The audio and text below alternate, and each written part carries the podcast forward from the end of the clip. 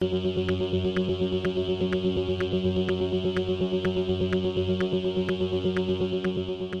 y caballeros, bienvenidos a 10 a 15 con Ángel Serrano.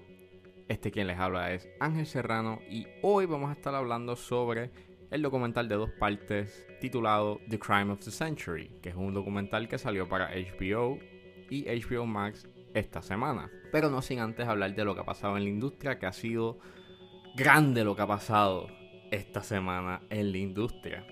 Así que sit back, relax, que 10 a 15 acaba de comenzar.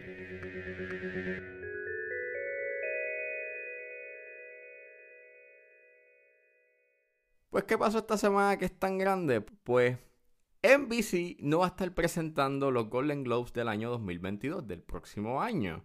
Esto es en consecuencia a que en febrero eh, el, periódico LA Times tiene un reportaje que literalmente detallaba décadas de homofobia, sexismo, racismo y corrupción por parte de la asociación. Eh, la Hollywood Foreign Press Association, o mejor conocida como la prensa extranjera de Hollywood, es un, una asociación de prensa que básicamente lleva desde el 1944 y tiene como un puñado de 90 personas. Y resulta ser que hace, desde hace 20 años no tienen ninguna persona negra o de otra etnicidad.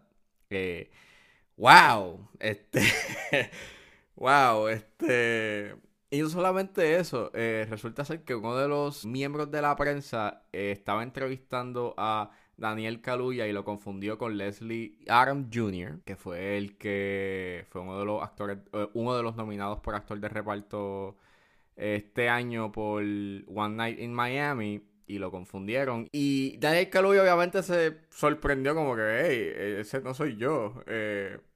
Y pues el miembro de la prensa nunca se disculpó. Y tampoco hablemos de las cosas que ha dicho el presidente de la asociación, eh, que es mucho peor. Básicamente, los Golden Globes y esa asociación siempre se ha conocido por ser eh, bien fácil de sobornar. Eh, este año quedó nominada Emily in Paris y los miembros resulta ser que los miembros fueron a la filmación o los invitaron a la filmación y estuvieron en un hotel de cinco estrellas. Que pues, ¿qué pasa? Que como que como fueron a un hotelito y estuvieron en las suites y estuvieron llenos eh, Peaches and Cream, pues ¿qué pasa? Los nominaron para dos, no, o sea, los nominaron en dos categorías. Y otra más que sucedió fue que en el 2016 eh, Nocturnal Animals eh, quedó nominada por mejor, por mejor actor de reparto y creo que por otras más, pero específicamente quedó nominada por actor de reparto y es que fue que Tom Ford le regaló a los miembros unas fragancias de su marca y gracias a eso pues es que ganó Aaron Taylor Johnson por la categoría de mejor actor de reparto en drama. Y obviamente hay otras cosas más que han surgido gracias a ese reporte y hay este miembros que no han podido que no pueden entrar o gente que quiere entrar a la asociación pero que no no es bien riguroso entrar. Es literalmente un revolú. Este. Y es bastante tóxico el ambiente que ellos tienen. Eh, debido a eso, pues obviamente ya los estudios han step back de ser parte de la asociación y de los premios. Eh, también han habido previos a que los estudios hiciesen esa decisión de retractarse. Y habían ya eh, agencias de relaciones públicas que tampoco estaban a favor con lo que estaba pasando con la asociación. Y eh, lo último que ha pasado es que ellos dijeron que iban a cambiar y presentaron una línea de tiempo de lo que iban a hacer y cómo iban a reformarse. NBC dejó la puerta abierta como, mira, si este para el año que viene no va, pero si para el, 2000, pues, pero si para el 2023 tú puedes mejorar, pues nada, eh, presentamos este los premios tuyos. Pero este hay una crisis bien chévere este dentro de la Hollywood Foreign Press. Oh, claro, sí, por poco se me olvida. Eh, Tom Cruise, este, entre sus tres premios que ha ganado a lo largo de su carrera eh, en los Golden Globes, este, ya, los Golden Globes están ahí ardiendo en llamas, eh, literalmente.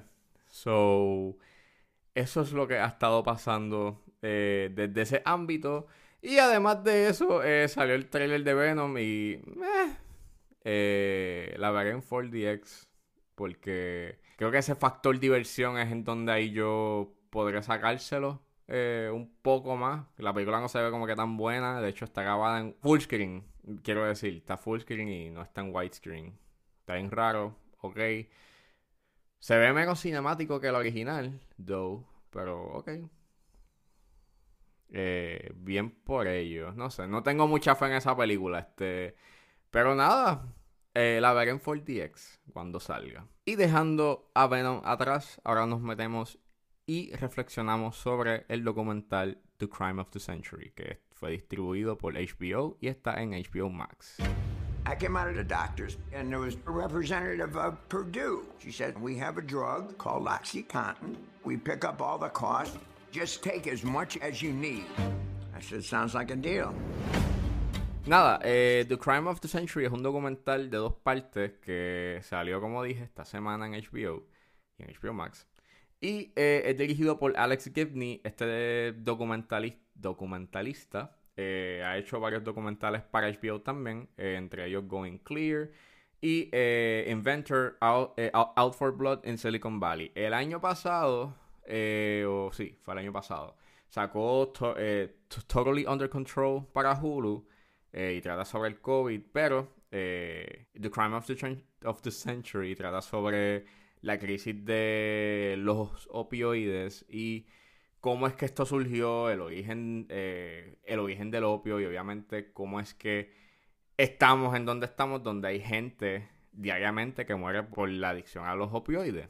Y es un, es un documental bien interesante, muy bueno, eh, bien eh, robusto, ya que tiene entrevistas, emails, cartas, videos de las, eh, videos de las compañías este, de, promoción, eh, videos de actividades que hacían ellos, este, pues tanto hacer palmaditas en la espalda y diciendo qué tanto dinero están haciendo. Y es bastante completo. Eh, te enseña todo el panorama y es bien visual y te presenta todo lo que se ha hecho, todo lo malo y cómo estas compañías han hecho mucho daño este, a la sociedad eh, específicamente eh, Purdue y eh, Estas son las dos compañías que han, que han, hecho muchísimo daño y son las responsables a la crisis de los opioides. diría que la presentación es muy buena, mayormente en la primera parte. Eh, es bien visual, los visuales son bien atractivos, este, hay mucho motion graphics y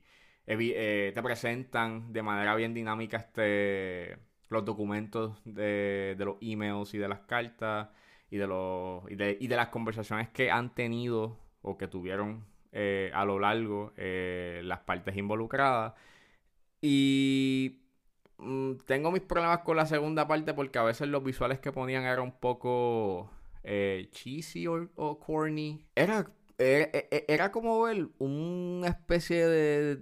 Era como si los visuales fuesen sort of low budget en cierta forma o sacados como que de stock images de alguna página web.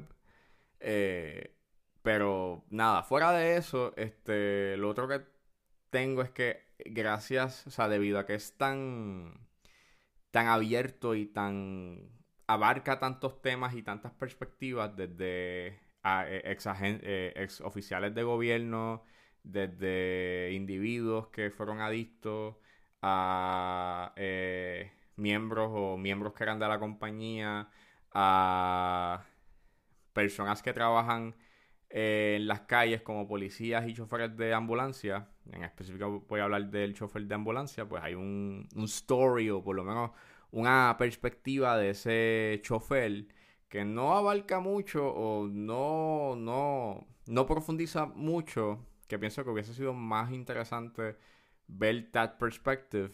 Eh, y es una pena que no lo tocan mucho. Y creo que también la forma en cómo te lo presentan, que te lo presentan en la primera parte y en la segunda, como que ese out, ese outcome o esas consecuencias que ha tenido este, la crisis.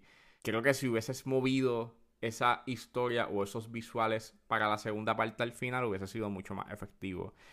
Fuera de eso, este es un documental bien hecho, eh, es bien indignante, eh, te hace pensar, te hace reflexionar eh, y a la misma vez, pues, vuelvo y repito, te indigna porque es como un, te deja claro de que esto es un círculo vicioso, de que básicamente hay compañías que no velan, o bueno, casi todas las compañías no velan por tu bienestar, lo que quieren es tu dinero, y el gobierno tampoco está aportando mucho a que la cosa mejore, sino de que también ellos contribuyen a que se siga ese, ese ciclo. Y por más que se quiera hacer algo mejor, pues no sucede porque las, no, no están las herramientas suficientes para poder hacer un gran cambio. Eh, lo cual es una pena. Este, pero nada, eh, sugiero de que vean el documental, es bien importante que lo vean, o por lo menos es esencial, aunque no sean fanáticos de ver documentales. Eh, pero sugiero de que lo vean y reflexionen y aprendan un poco más de esta crisis porque muchas de mucha de la información que hay ahí no la sabía y ahora eh, aprende uno más de lo que está pasando en tus uh, en tus alrededores y en tu sociedad. If you talk to people whose lives have been touched, what does matter to a lot of these people is truth.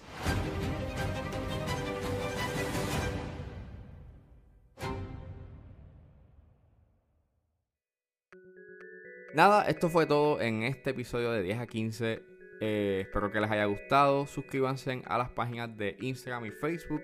Me pueden buscar como angelest.pr. Recuerden suscribirse a su suscriptor de podcast favorito y encontrarme por ahí, eh, ya sea en Spotify, mainly, este, o en eh, Anchor, como 10 a 15 con Ángel Serrano. Gracias por escucharme y nos veremos en la próxima.